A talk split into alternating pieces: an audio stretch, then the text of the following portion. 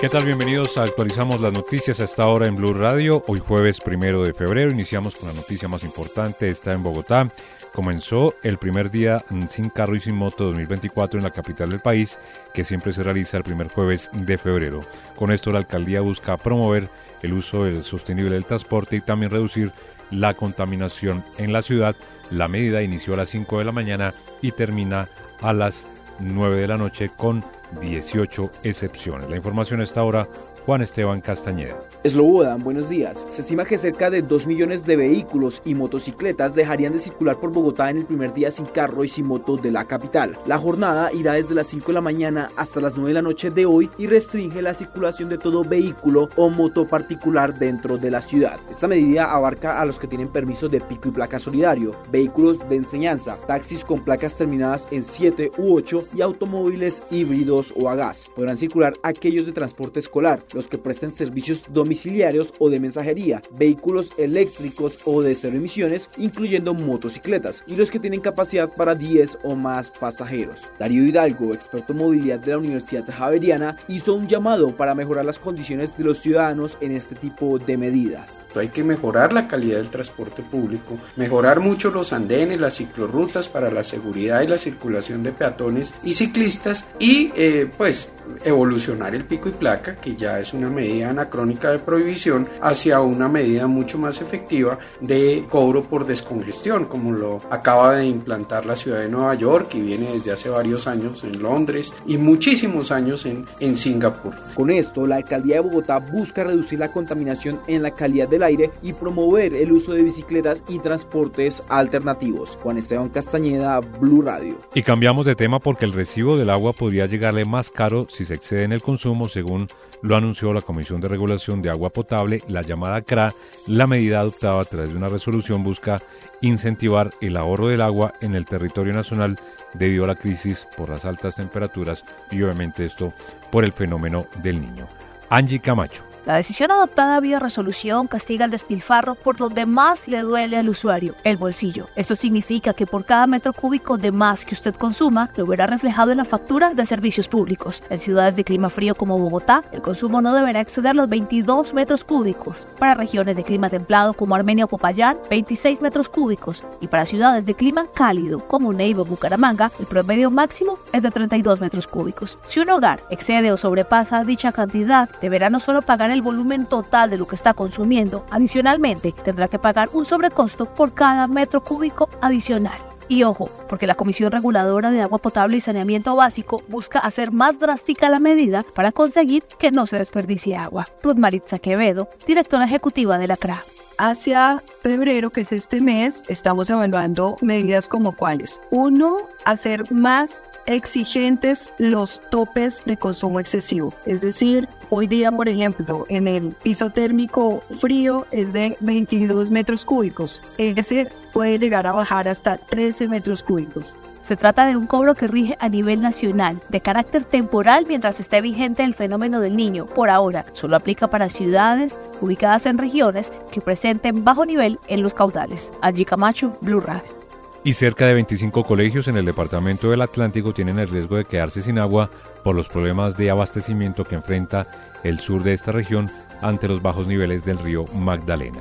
Diana Ospino desde Barranquilla. Buenos días. De las 85 instituciones educativas oficiales que hay en el Atlántico, al menos 25 podrían enfrentar la suspensión de sus clases ante el desabastecimiento de agua que ha generado el fenómeno del niño. Poblaciones del sur del departamento como Suán, Santa Lucía, Campo de la Cruz, Repelón y Manatí son las que más se han impactado por la sequía, por lo que desde la Secretaría de Educación avanzan en un censo para establecer cuáles necesitarían intervención y llevarles agua potable a través de carrotanques Leighton Barrios, jefe de la cartera, indicó que están llamando uno a uno a todos los rectores. Una vez ellos nos establezcan que efectivamente el servicio se les ha visto interrumpido, llegamos con una presencia de funcionarios de la Secretaría de Educación y hacemos una valoración objetiva de cuáles serían los niños afectados, la población afectada. El funcionario indicó que con este plan de contingencia buscan garantizar las clases a los 106 mil alumnos alumnos del Atlántico y que no se interrumpan por el fenómeno natural. En Barranquilla, Diana Ospino, Blue Radio.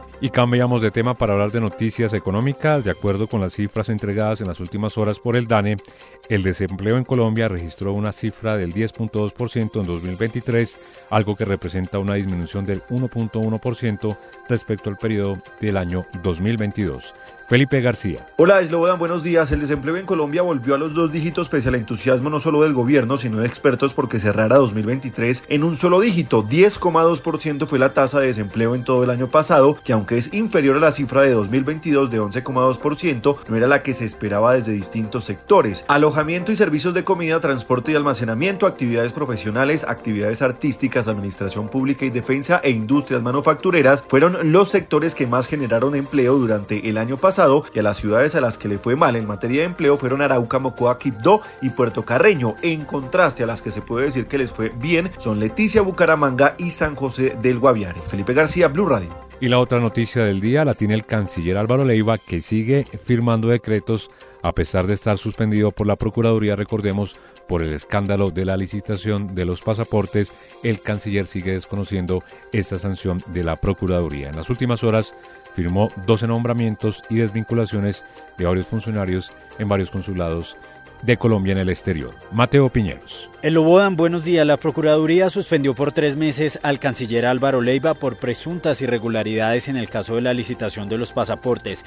A pesar de esta decisión, el canciller firmó 12 decretos el 30 de enero, es decir, después de que el presidente Gustavo Petro fuera notificado sobre la suspensión. En estos decretos nombra a algunos funcionarios en consulados y a otros los retira del cargo. Recordemos que según el fallo de la Procuraduría, el presidente Gustavo Petro debe ejecutar la decisión y nombrar a un reemplazo por los tres meses que dure la suspensión del canciller. Sin embargo, Leiva sigue en funciones, firmando decretos y aún no se conoce quién lo va a reemplazar durante este tiempo. Mateo Piñeros, Blue Radio. Y en las últimas horas, el presidente de la República, Gustavo Petro, se reunió con los comandantes de policía de todo el país para definir la nueva estrategia de operaciones de la institución. La nueva estrategia elimina la vigilancia por cuadrantes en las principales ciudades. Ana María Celis. Buenos días. La próxima semana la Policía Nacional lanzará este nuevo modelo de seguridad ciudadana donde las bandas y los grupos multicrimen serán la principal prioridad del gobierno nacional. Y es que precisamente durante esta semana se ha realizado un encuentro de generales, comandantes y directores de la policía para ultimar los detalles de esta nueva estrategia. El director de la policía, el general William Salamanca, indicó que buscan que sea moderna y de última tecnología para enfrentar estos grupos que están en diferentes continentes. El nuevo modelo del servicio de policía orientado a las personas y los territorios es una respuesta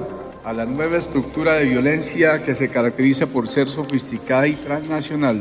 Aquí habrá una evolución integral del modelo actual el presidente Gustavo Petro hizo parte de la reunión e indicó al finalizar que la caída de la cocaína en el mundo hace que los grupos criminales y los grupos armados se conviertan en bandas multicrimen y por eso la policía debe cambiar la manera en cómo los enfrenta. Ana María Celis, Blue Radio.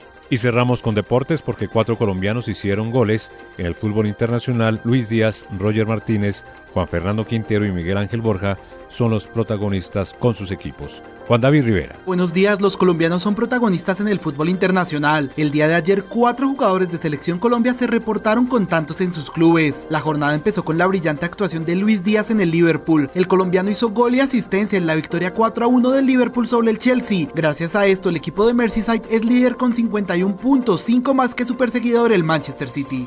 Y el Guajiro marca el cuarto. Se aleja aún más el Liverpool ante el Chelsea 4 a 1. La jornada de goles colombianos continuó en Argentina en el partido en que Racing le ganó 3 a 0 a Tigre por la segunda fecha del torneo argentino. Dos colombianos hicieron gol. El primero fue Roger Martínez, quien se anticipó al primer palo a un cobro de tiro de esquina de Juan Fernando Quintero. Viene el centro de Juanfer. Quintero cerrado.